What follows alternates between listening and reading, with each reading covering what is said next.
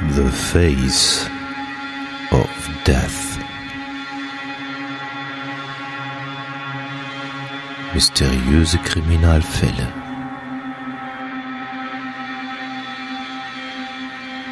Der Podcast. The Face of Death.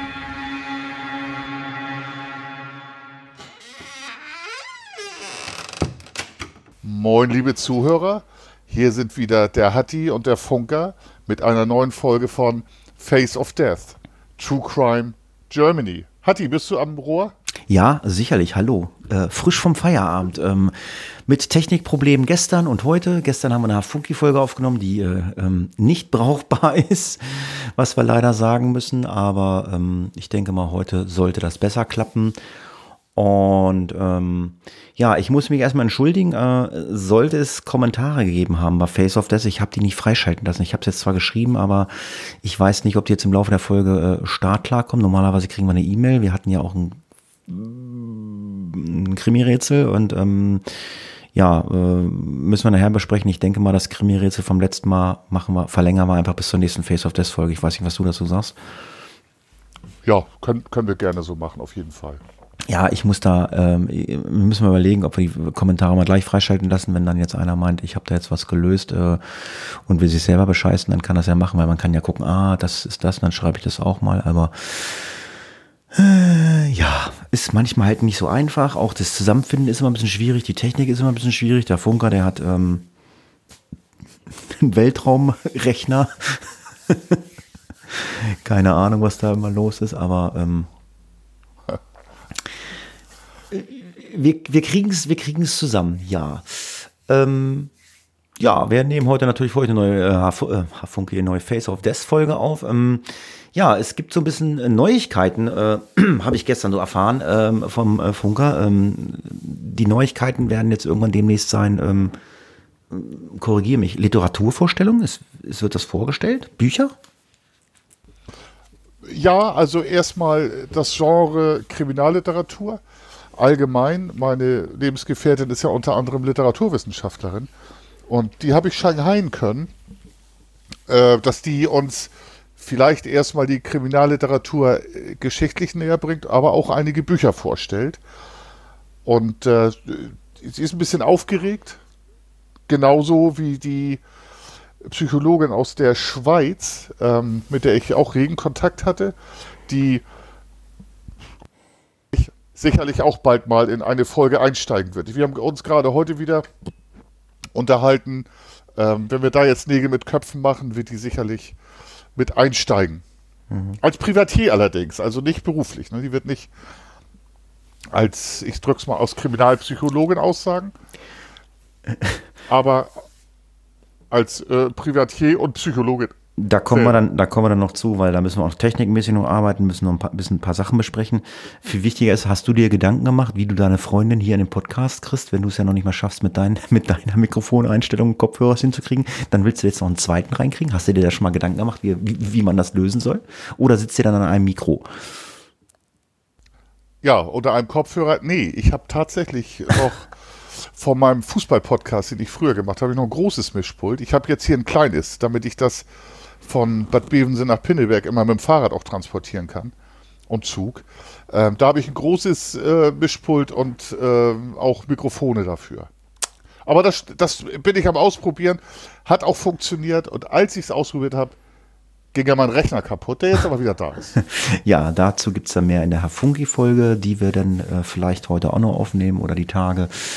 Ähm, ja, äh, was gibt sonst noch zu sagen? Hm, ja, Kommentare habe ich angesprochen und ähm, ja, kontaktieren könnt ihr uns auf den bekannten äh, Kanälen, Instagram, Facebook, Twitter oder auch über das Kontaktformular auf ISN Radio, wie ihr das möchtet. Und wenn ihr uns jetzt zu Weihnachten äh, was über unsere Amazon-Wunschliste zukommen lassen möchtet, könnt ihr natürlich auch auf äh, www.faceofdeath.de gehen und dort werdet ihr die Amazon-Wunschlisten vom Funker und von mir finden. Und ja, wenn ihr möchtet, dann könnt ihr dort was klicken. Jo. Genau, ich wollte äh, noch mal ganz kurz in Rückmeldung. Ich bin ja Rückmeldungsfreak. Ähm, mir helfen konstruktive Rückmeldungen. Zum Beispiel hat mir heute ein Kollege gesagt, der Musik für Hörbücher macht und Hörspiele, ähm, hat mir gesagt, äh, er hat sich den Podcast angehört und fand ihn sehr spannend. Und der hat dann auch noch konstruktive Kritik geäußert, hat die, da schnacken wir mal drüber, was er gesagt hat, da können wir das ja gerne annehmen, aber er war durchaus überzeugt und er macht nämlich Musik mit einem Profi zusammen, der Hörspiele aufnimmt. So, das sind Rückmeldungen, mit denen ich was anfangen kann. Die 5-Sterne-Bewertung auf iTunes, ähm, da freuen wir uns drüber. eine, eine Ein-Stern-Bewertung äh, bringt uns auch weiter. Nur es wäre super schön, wenn wir Rückmeldungen bekommen, auf die wir vielleicht auch antworten können. Dass also jemand sagt, das und das und das Ja, gefällt also- mir nicht. Kann ich, kann ich alles Ähm. nachvollziehen, aber ich, ich gebe auf diese iTunes-Bewertung nichts, weil, also entweder gibt es fünf Sterne oder es gibt einen Stern. Und ein Stern ist halt einer, der, der unzufrieden ist oder so, weil bla und hü und hot und so. Ähm, ich, also ich, genau. ich, ich gebe Genau. auf diese Bewertung bei iTunes überhaupt nichts mehr. Ich lese die auch einfach gar nicht mehr, weil ähm, es ist dann stellenweise unterste Schublade. Äh, ich mache das falsch, du machst das falsch und absoluter Müll oder ich hole noch weiter aus absoluter Dreck, was ihr da macht. Und ey, ganz ehrlich, ey, das brauche ich nicht. Aber ähm, wir sollen ja auch nicht mehr jammern hier und ständig und bla bla bla. Schreibt uns einfach bei Facebook. Letzt, letztens hat einer, da wollte ich noch, der hat uns eine E-Mail geschrieben, also wenn der, der hört den Podcast, ähm, da wollte ich noch zurückschreiben, der wollte wissen, wo man uns hört. Ähm, da kam irgendwie eine E-Mail, äh, glaube ich. Da wollte ich noch drauf antworten. Ja, schreibt eine E-Mail oder bei Twitter oder was weiß ich, aber diese ganzen Bewertungen äh, sind mir egal, äh, weil äh, wir sind lange nicht äh, so populär in Deutschland, dass man sich jetzt äh, daran die Hände reibt und, oh ja, wir sind jetzt der 20. beste Podcast in Deutschland oder True Crime Podcast ist mir egal. Ich mache es einfach, weil es mir, weil es mir Spaß macht und weil ich Bock dazu habe. Und das ist beim Funker, glaube ich, genauso. Ja, absolut. Ich habe da Spaß dran. Richtig Bock drauf, wie du sagst. Ähm, ich freue mich ja über Rückmeldungen. Wie gesagt, wenn man so mal in ähm, vielleicht in, eine, in einen kleinen Diskurs eintreten kann, in eine kleine Diskussion, äh, gerne äh, konstruktiv. Also es hilft halt nichts, wenn mir einer sagt, das darf jeder gerne sagen. Ich will niemandem vorschreiben, wie er sich äußern will, aber äh, Funke hat eine Kackstimme, hilft mir nicht weiter. Funke hat eine tolle Stimme, pinselt meinen Bauch. Ähm, ist aber so eine, so eine Sache, die einen nicht weiterbringt. Das ist eine Wahrnehmung. Und wenn aber einer sagt, hier Leute, das und das könnt ihr machen und das gefällt mir nicht, das gefällt mir gut, das wären Rückmeldungen, die uns dann auch noch einen Tick weiterbringen. Trotzdem, jeder kann gerne sich rückmelden, wo er will. Und äh, ich lese mir alles durch. Äh, bei manchen Sachen muss man sich ein dickes Feld zulegen. Das hätte ich nicht gedacht äh, in der Podcast-Szene. Aber das ist auch so und alles bringt uns weiter, denke ich mal. Genau, das mit dem dicken Fell, hast du recht, äh, weil ich habe da einfach keinen Bock mehr drauf. Ich lese mir es mehr durch, weil äh, ich muss mich nicht beleidigen lassen von irgendwelchen Leuten, die äh, da meinen, sie können es besser. Dann, dann macht es bitte besser. Und nicht irgendwie äh, beleidigend werden oder sonst irgendwas. Also dickes Fell, klar, braucht man auch, aber ja. Leider kann man manche iTunes oder man kann die iTunes-Rezension leider nicht löschen und deswegen müssen wir halt einfach damit leben. Ich denke, das sollte auch zum Thema Hausmeisterei genügend sein, äh, damit wir so schnell wie möglich zu unserem neuen Fall kommen. Kommen wir erstmal zu unserem Crime ABC. Ähm, was der Funker diesmal relativ kurz gehalten äh, hat, finde ich persönlich ganz gut. Ich finde, das zieht sich auch mal sehr, sehr lang hin. Äh, da haben wir auch keine Rückmeldung, ob die Leute das überhaupt gut finden. Ähm, aber äh, das äh, finde ich äh, sehr äh, prägnant, präzise, steht alles drinne. Es geht heute, wie so oft, um ein Thema im Crime ABC, was auch unseren Fall betrifft. Und zwar geht es um K.O.-Tropfen.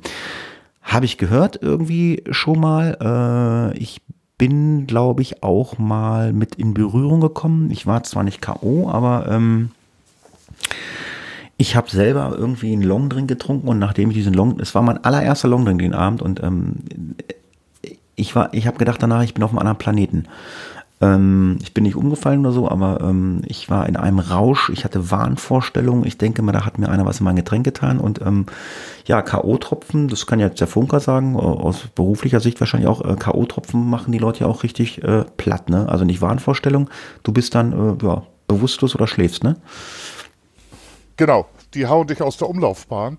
Äh, man nennt sie auch äh, K.O.-Mittel, Knockout-Tropfen oder Date-Rape-Drogen.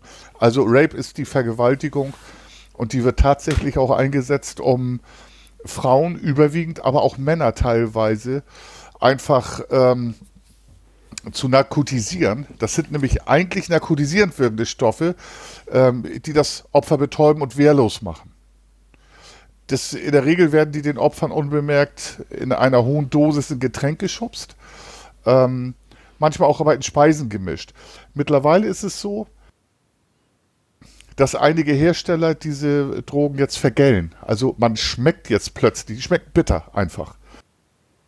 Okay. Aber, aber es gibt immer noch genug Altbestände oder man bestellt die sich übers Darknet. Ähm, gibt es immer noch. Ich habe jetzt allerdings keine Zahlen parat, wie oft es noch passiert. Ab und zu erfährt man noch davon. Gefühlt war es vor Jahren mehr. Das ist dann so, also wenn die tatsächlich Narkotikum, also bringt die Leute zum Schlafen, ähm, äh, die haben oft aufgrund dieser Drogen Gedächtnislücken und können sich dann für die Wirkungszeit dieser, dieser Drogen, der K.O.-Tropfen, nur schwach an die Taten oder Tathergänge auch erinnern. Und äh, das macht auch den strafrechtlichen Nachweis so schwierig. Natürlich ist auch für die äh, psychologisch für die Opfer wichtig zu wissen, was passiert ist, aber Strafrecht ist ja so meine, meine Schiene. Ist ganz schwer, weil nämlich ähm, einige K.O.-Tropfen nach sechs bis zwölf Stunden im Körper nicht mehr nachgewiesen werden können, so dass man also rechtzeitig innerhalb dieser Zeit, und das ist wirklich sechs bis zwölf Stunden, ist nicht viel. Wenn du schläfst, du weißt nicht wie lange als Opfer. Ähm, man sagt, wenn ich, das sagen jetzt also Opferberatungsstellen, wenn man es nicht schafft, rechtzeitig äh, das untersuchen zu lassen, dann soll man bitte eine Urinprobe äh, abgeben, selber aufbewahren und kühlen. Okay. Man muss, man muss allerdings damit rechnen, dass das möglicherweise dann auch die juristische äh, Wirkung nicht entfalten kann. Also, das sagen Opferberatungsstellen, Urinprobe, also in, in Becher pinkeln, kühlen und dann natürlich zur Untersuchung bringen oder zur Polizei. Und auf jeden Fall, und äh, da kann ich hundertprozentig meine Hand für ins Feuer legen, ist es ganz, ganz, ganz wichtig, in erster Linie natürlich die Polizei zu konsultieren. Hm. Das ist nicht immer, nicht immer einfach bei solchen Taten. Ähm, man soll es machen, damit man überhaupt eine Chance hat, Täter zu finden, habhaft zu werden, weil nämlich die Polizei dann auch Beweise sichern kann. Ja, also K.O.-Tropfen echt schwierig. Also wieder, ich hatte, das waren wieder keine K.O.-Tropfen bei mir, das waren halt irgendwelche anderen, was weiß ich, ob es Ecstasy war. Ich hatte echt Wahnvorstellungen, das war der Hammer. Ähm, das war nicht witzig. Ja, so viel zum Thema K.O.-Tropfen, äh, was ja auch jetzt unseren ähm, Fall äh, betrifft. In der Überschrift habt ihr das gelesen oder in eurem Podcatcher. Clifford Robert Olson ist unser Thema heute. Der hat halt auch mit ähm, K.O.-Tropfen gehandelt und ja, damit ihr wisst, äh, wie das vonstatten gegangen ist, denke ich, hören wir doch erst einmal in den Fall hinein. Bei Clifford Robert Olson handelte es sich um den schlimmsten Serienmörder Kanadas. Dieser gestand Anfang der 1980er Jahre elf Kinder und junge Erwachsene im Alter zwischen 9 und 18 Jahren ermordet zu haben. Er betäubte junge Frauen und Mädchen mit Chloralhydrat, dem ersten synthetisch hergestellten Schlafmittel.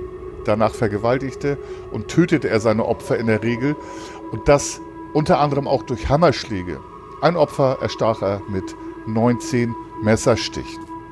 Ja, so viel zum, äh, zur Einleitung. Ähm, die Frage, die ich dir jetzt mal stellen möchte, ähm, ich weiß, dass du in der Vergangenheit Bella und Mia, wie Bella noch äh, beim Podcast warst oder war es bei uns, äh, uns äh, durch Kontakte nach Kanada geholfen hattest. Äh, da ging es auch irgendwas um Kanada.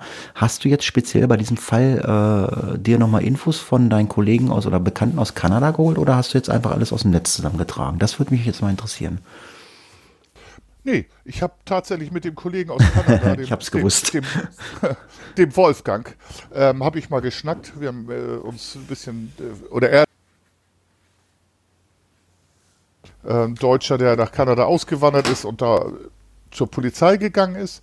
Ähm, ich habe mich über den Fall unterhalten, aber es gab da äh, keine Infos, ähm, weil er halt nicht am Fall war und der, das Wissen war genauso, nur er hat es halt miterlebt. Also er hat das erlebt, wie das in den Medien war und das ist natürlich eine, eine Qualität, die ist ganz anders, als wenn wir hier das äh, äh, im Skript ermitteln und im Internet oder auch über YouTube und andere Video- und Textplattformen nachlesen. Also es war eine Unterhaltung und äh, wir haben uns auch so ein bisschen über das kanadische Recht unterhalten, da kommen wir aber am Ende noch zu. Äh, da ist es auch äh, manchen Sachen anders als bei uns. Okay, ja, habe ich ja äh, richtig gedacht. Okay, dann gucken wir uns doch mal den Fall an. Wir äh, kümmern uns erstmal um dieses Chloralhydrat. Das war nämlich in den 50er Jahren äh, des vergangenen Jahrhunderts äh, ja, ein beliebtes Schlafmittel. Viele Menschen haben das regelmäßig eingesetzt, aus diversen Gründen. Aber es wurde halt auch von den Ärzten sehr selten verschrieben, weil es war nicht ganz ungefährlich, weil es macht nämlich ähm, nach kurzer Zeit äh, abhängig. Das heißt, man braucht das Zeug dann immer. Und wenn man es überdosiert, äh, kann es lebensgefährlich werden. Ähm, also wir erinnern uns, äh, ganz berühmtes Opfer war ähm, Michael Jackson. Der hat ja auch ein, äh, das war Propofol was, glaube ich, ne, bei Michael Jackson. Das ist ja eigentlich, ja, genau. das ist ja eigentlich, also das kenne ich ja aus dem Rettungsdienst oder aus dem Krankenhaus. Das ist eigentlich, ja, da werden die Leute mit halt äh, in die Narkose geleitet und ja, auch überdosiert. Und äh, wie gesagt, ähm, das Chlo, äh, Chloralhydrat ist halt nicht ungefährlich. Ähm, die Pharmakologie, die hat das natürlich mittlerweile auch weiterentwickelt, das wie, wie bei vielen Medikamenten. Aber wie gesagt, es ist halt ein gefährliches Medikament. Ähm, es gibt natürlich auch berühmte äh, äh, Todesopfer. Ähm, ein ganz bekanntes ist äh, Marilyn Monroe. Sie starb in der Nacht vom 4. auf den 5. August 1962 im Alter von 36 Jahren, also sie ist gar nicht so alt geworden. In ihrem Bett in Los Angeles. Die Todesursache wurde durch eine richterlich angeordnete Autopsie am 5. August 1962 festgestellt und laut Obduktionsbericht des Pathologen Thomas Noguchi war die Todesursache eine Überdosis, Überdosis des ähm, äh, Bapturat äh, Nebutal, das ist in Verbindung mit dem Schlafmittel Chloralhydrat äh, zu sehen. Also nicht ganz ungefährlich. Richtig.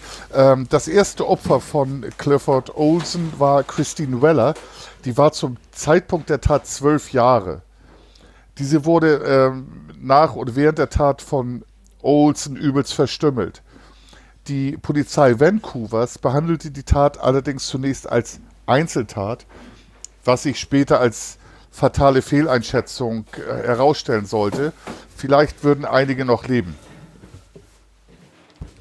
Als dann folgend Colleen Jones Root, die war 16, im selben Frühjahr tot aufgefunden wurde, stellte sich heraus, dass die Polizei von Vancouver eigentlich hätte davon ausgehen müssen, dass ein Serienmörder sein Unwesen getrieben hat. Im Mai des Jahres, des gleichen Jahres, verschwand die ebenfalls 16-jährige Sandra Wolfsteiner.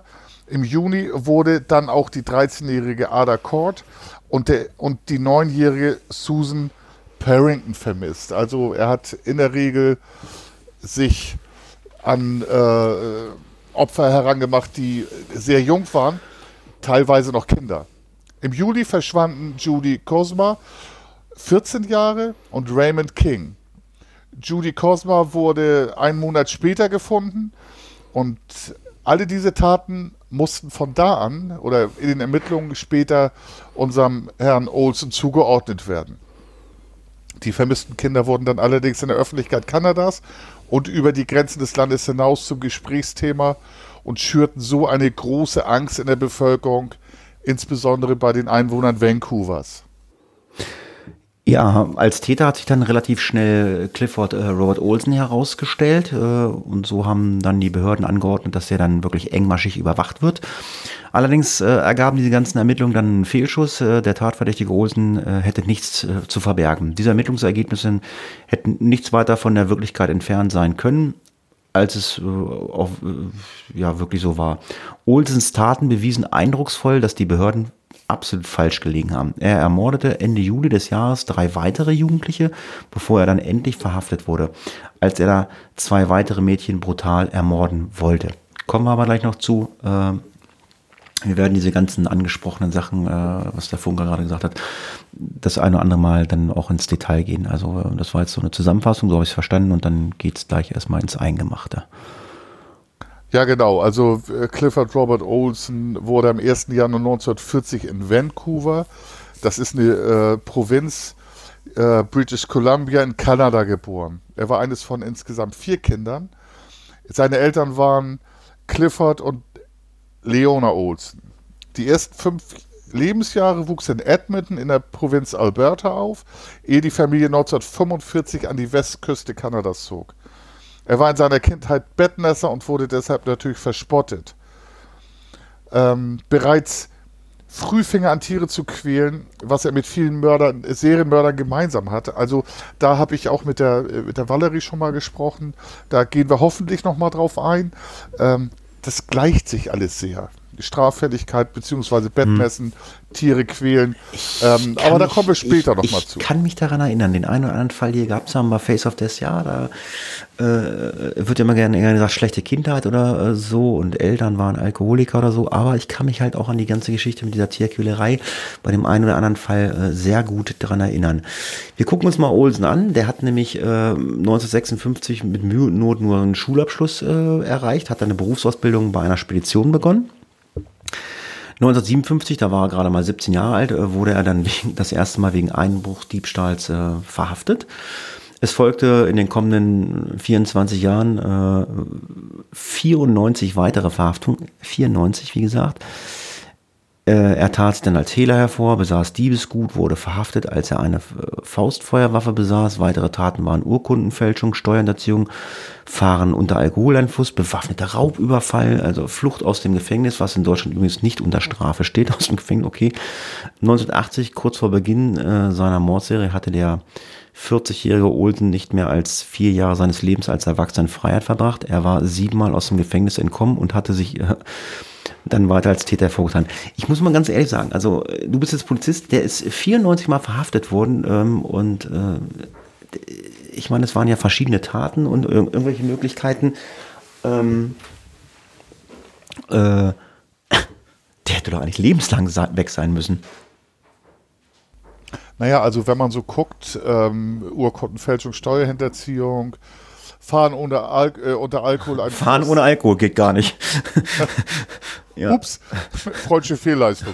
Ähm, Fahren unter Alkoholeinfluss, da wird man dann meistens vielleicht mal kurz, ähm, man nennt es verhaftet, aber äh, in Gewahrsam genommen, auf die Dienststelle genommen, ähm, kurzfristig. Ich weiß nämlich nicht in Kanada, wie es genau ist, da haben wir nur kurz drüber geredet, aber begehst du eine Tat, ist so ähnlich wie in den USA, kommst du erstmal so, ich sag mal, so langläufig in den Knast. Und möglicherweise ist das damit gemeint. Aber er war ja auch ähm, die ganze überwiegende Zeit seines Lebens war ja im Gefängnis, musste äh, eine Freiheitsstrafe verbüßen.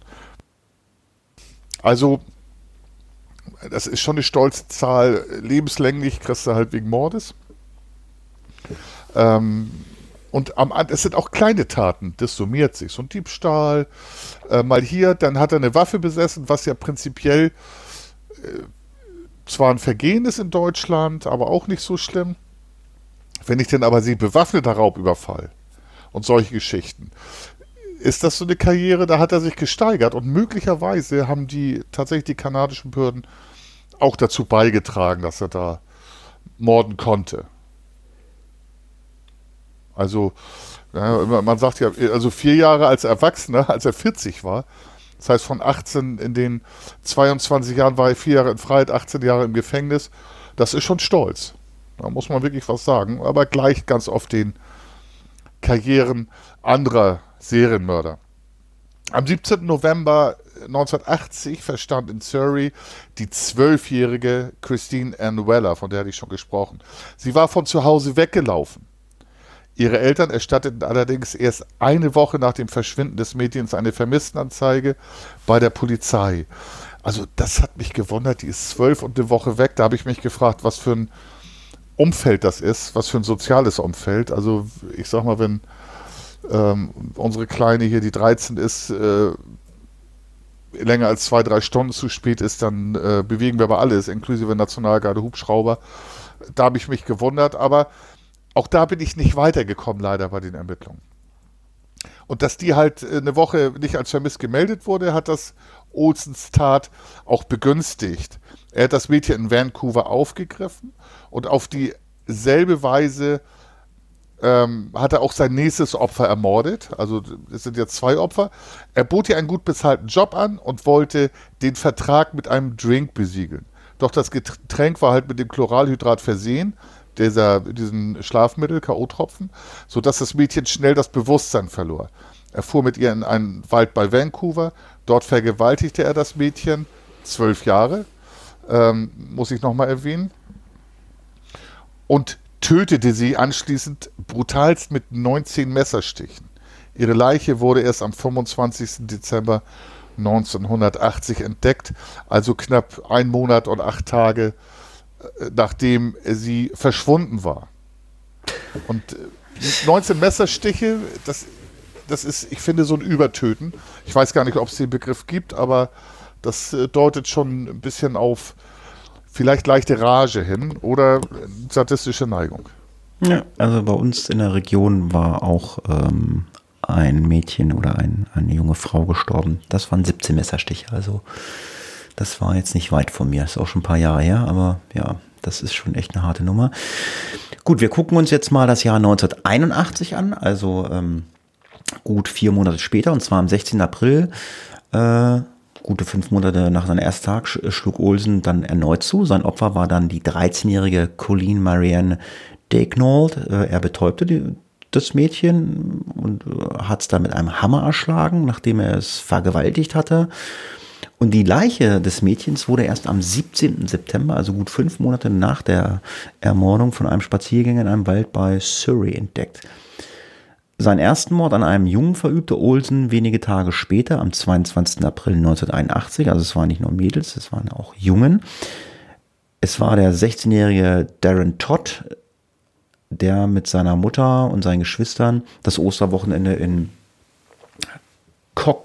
Coquitlam verbrachte. Er hatte kurz das Hotel verlassen, um sich noch Zigaretten zu kaufen. Mit 16 Jahren ging das da wurde jedoch lebend nie wieder äh, gesehen sein, ebenfalls, also er wurde dann halt ebenfalls auch durch Hammerschläge zerschmetterte, zerschmetterte und die Leiche wurde am 2. Mai 1981 äh, nahe, einem, nahe eines Deiches äh, östlich von Vancouver entdeckt.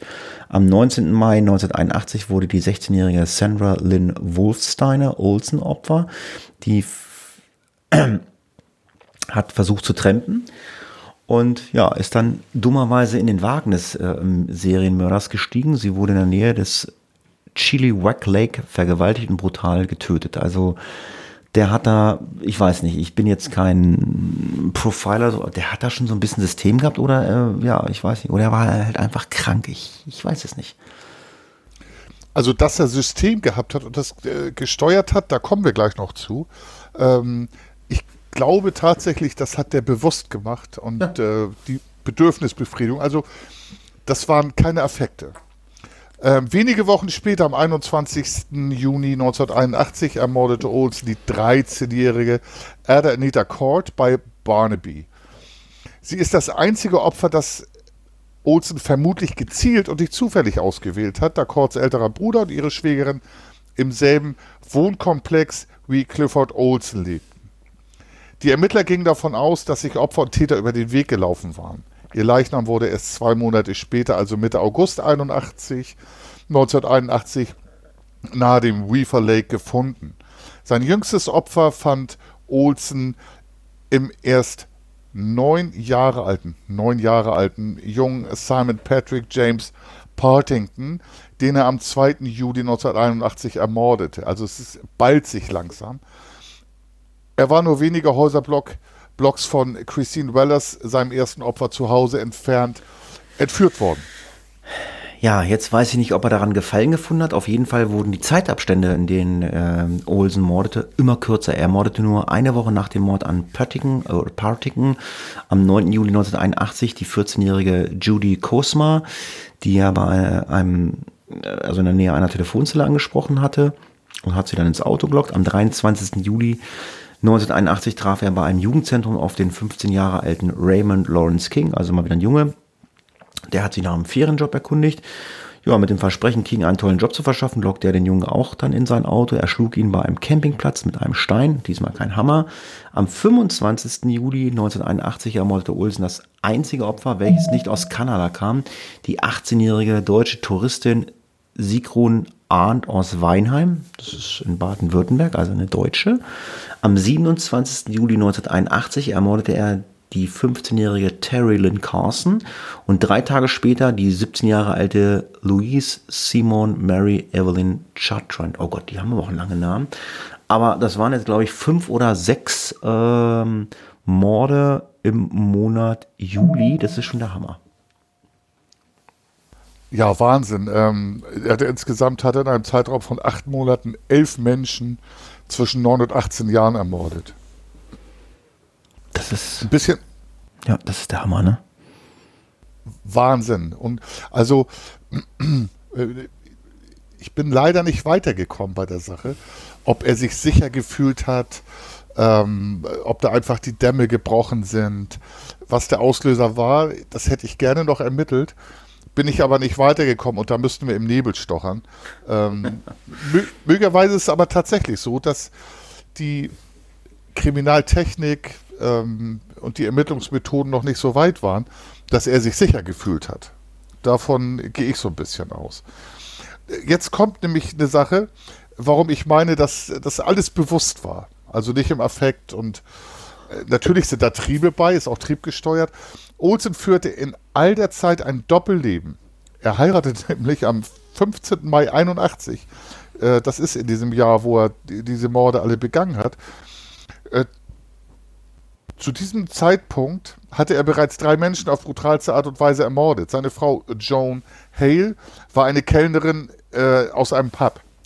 Nur einen Monat zuvor, im April 1981, war ihr gemeinsamer Sohn Clifford der Dritte geboren worden.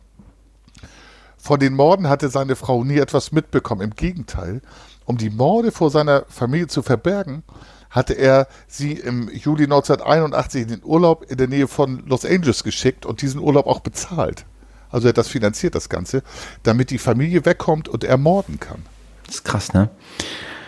Ja, jetzt kommen wir mal zur Verhaftung, äh, was ja durch diese ganzen Ermittlungen dann irgendwann mal passiert ist. Die Royal Canadian Mounted Police äh, hatte bereits Anfang Juli äh, Olsen zu einigen Morden befragt, aber wie es immer so schön heißt, aufgrund von Mangel an Beweisen musste man ihn laufen lassen. Man hat ihn dann beschattet und zwar rund um die Uhr. Zeitweise arbeiten bis zu 200 Ermittlern äh, an dieser Aufdeckung der Mordserie, bei der Olsen für sie absolut der Hauptverdächtige war. Als Olsen Anfang August 1981, also das war der, der Monat nach diesem Juli, zwei Anhaltende nach Vancouver Island verschleppte, dies jedoch in letzter Sekunde entkommen konnten, schlug die Polizei zu und nahm Olsen am 12. August 81 auf Vancouver Island fest. Olsen war wohl unter direkter Observation zynisch und gefährlich für die Opfer. Ich meine, wir reden jetzt von einem Monat später. Ich weiß nicht, was ist denn in diesem ganzen Juli passiert? Hat, der hat da ja gemordet wie verrückt. Hat man ihn da noch nicht beschattet? Ich weiß es nicht. Weiß, kannst du da was zu sagen, was da in dem Juli war? Hat das erst im August begonnen? Na, also ich, ich, wenn ich das richtig verstanden habe, haben die ihn beschattet. Aber ähm, diese Tätigkeit ist halt super schwer und wir sind zu Zeiten, wo das vielleicht noch nicht so professionalisiert war. Ähm, möglicherweise haben sie auch gesagt, na, der war es wohl doch nicht, dann fahren wir ein bisschen runter. Und äh,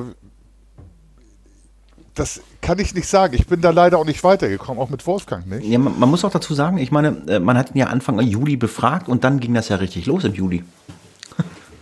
Also der ist ja nicht vorsichtig geworden. Er dachte, uh, die haben mich eventuell auf dem Schirm, ne? Nee, aber du darfst auch nicht vergessen, dass es einer 94 Mal ist der ähm, festgenommen worden, wie er da stand, das waren abgebrüht. Das waren, abgebrüht, das war ein Profi, der hat überhaupt keinen Respekt vor Ermittlungsbehörden gehabt. Und bis dahin ja auch zu Recht. Hm. Und, und ich glaube auch dieser, dass er dann festgenommen wurde, das war auch eher ein Zufall. Ansonsten würde man ja nicht zwei Menschen als, ich sag mal so, als Köder da ähm, äh, fungieren lassen, sondern da sorgt man dafür, dass die nicht in seine Fänge kommen. Ja, man muss sich auch mal angucken. Also der Fall hat ja im Jahre 81 in Kanada absolutes Aufsehen erregt. Also da spielten zahlreiche Aspekte eine ganz große Rolle.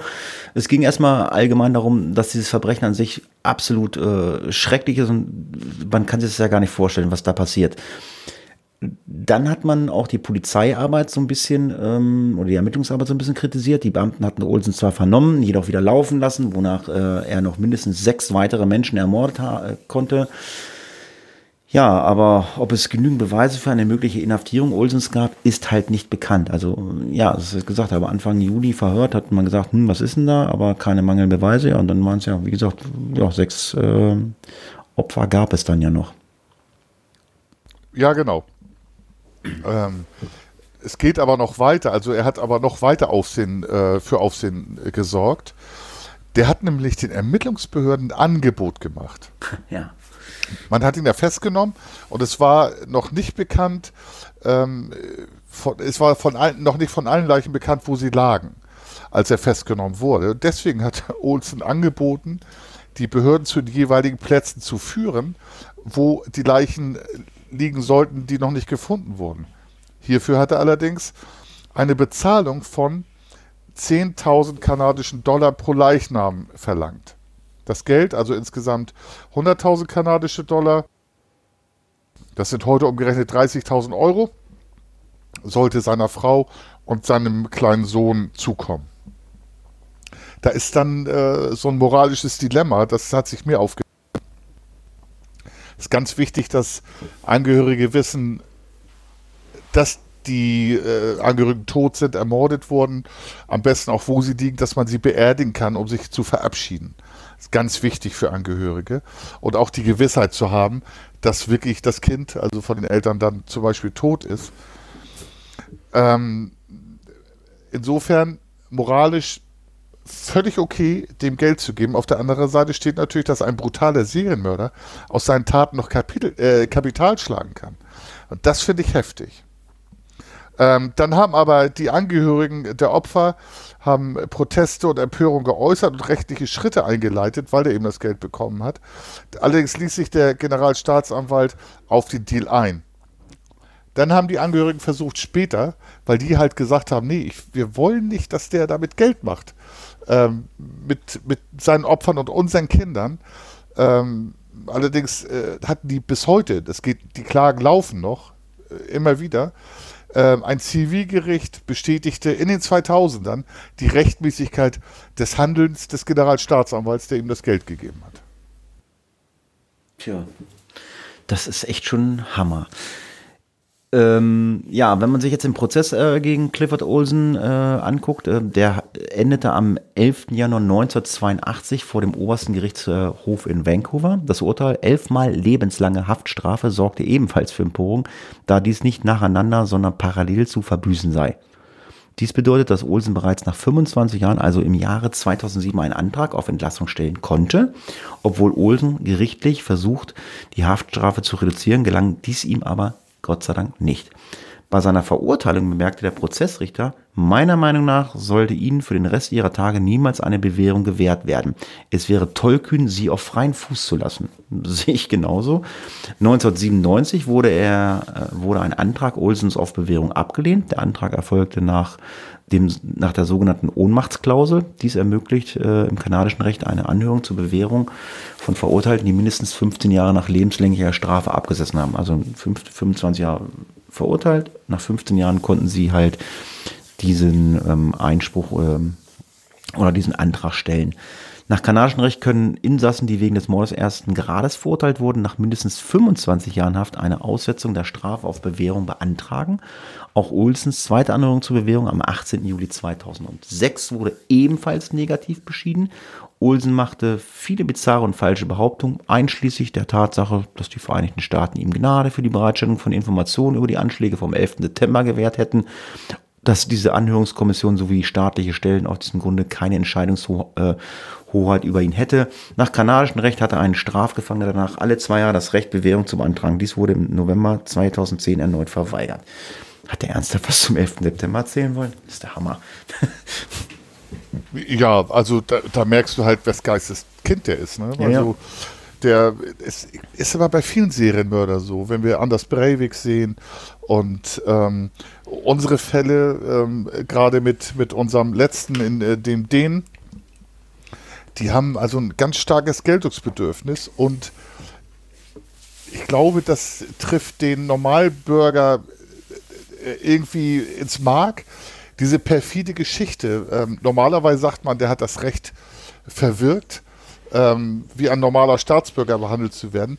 Hat er nicht. Äh, äh zumindest in äh, demokratischen Staaten nicht.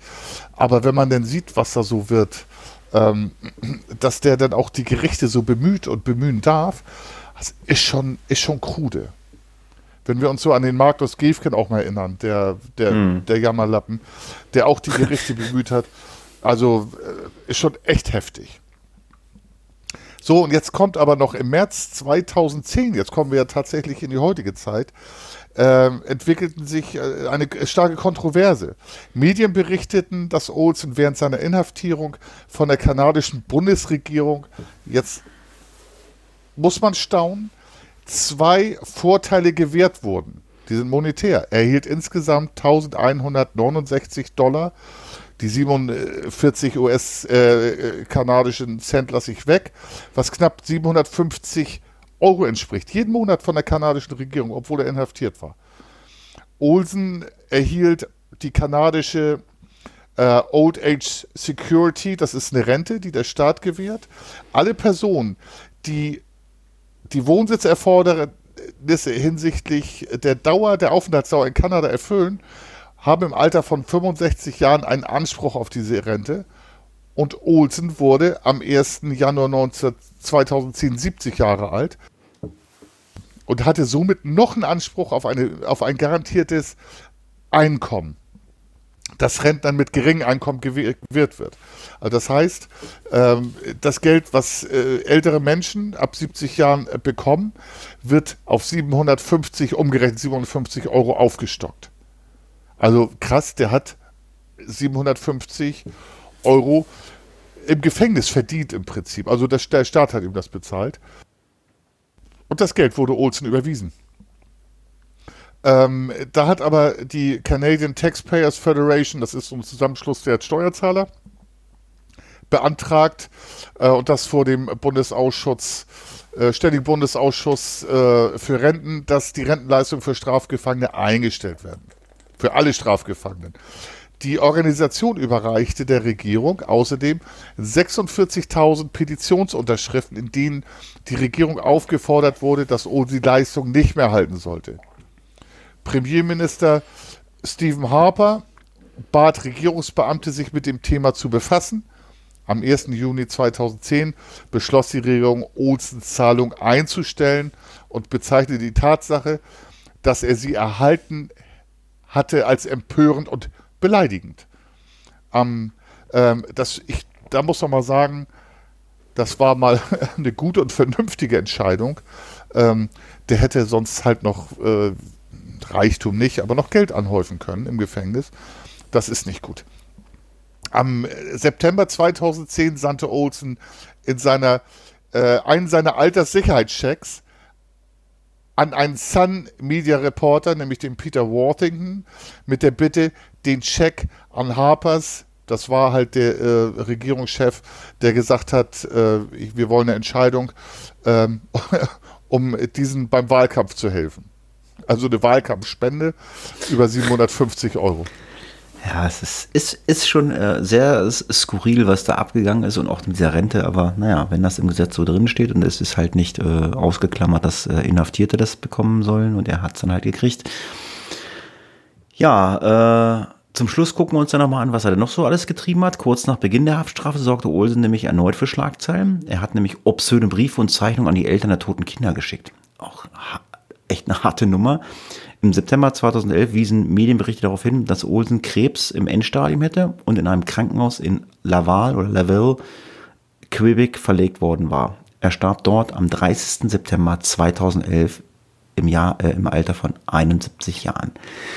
Und damit ist auch der Fall von Clifford Robert Olsen beendet. Ähm, ja, sehr skurril und ja, sehr grauenhaft, kann ich nur sagen. Ähm, Jo. Gibt's noch was zu sagen? Äh, außer Kopfschütteln? Glaube ich nichts, ne? Ja, nicht. Ähm, wenn man Video sehen würde, hätte ich öfter mal den Kopf geschüttelt.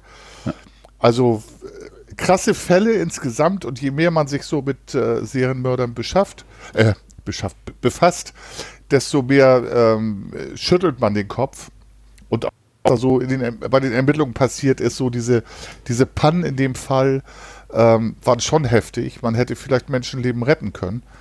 Das Ganze ist aber ohne Vorwurf an die ermittelnden Behörden, weil ich überhaupt nicht weiß, wie die. Spannender Fall hat die, muss ich auch sagen. Ähm, und äh, ich glaube, den können wir auch jetzt abschließen. Ja, den schließen wir auch ab und nach dem Abschluss des Falls ähm, möchten wir natürlich euch noch mit dem Krimmelrätsel ein wenig unterhalten oder euch zum Nachdenken geben. Ich habe es ja anfangs gesagt, wir haben leider die Kommentare nicht freischalten lassen, um zu wissen, ob es Lösungen gab zum letzten Krimmelrätsel. Deswegen ermöglichen wir euch nochmal zum letzten Krimirätsel äh, uns Lösungen zu schicken. Bitte in den Kommentaren auf unserem Blog äh, diese Lösung hinterlegen, weil das ist am einfachsten für uns. Ähm, ich hoffe, der Funker kriegt das Rätsel noch zusammen.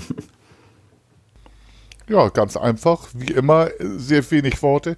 Drei Worte Schach im Park. Und man findet ihn in den Annalen der Podcast Face of Death. Ach, das ist ja einfach. Ja, dann sage ich vielen Dank fürs Zuhören. Ich hoffe, ihr schaltet auch beim nächsten Mal wieder rein. Guckt mal auf unsere Amazon-Wunschliste Schreibt uns eure Kritiken per Mail, Facebook oder Instagram.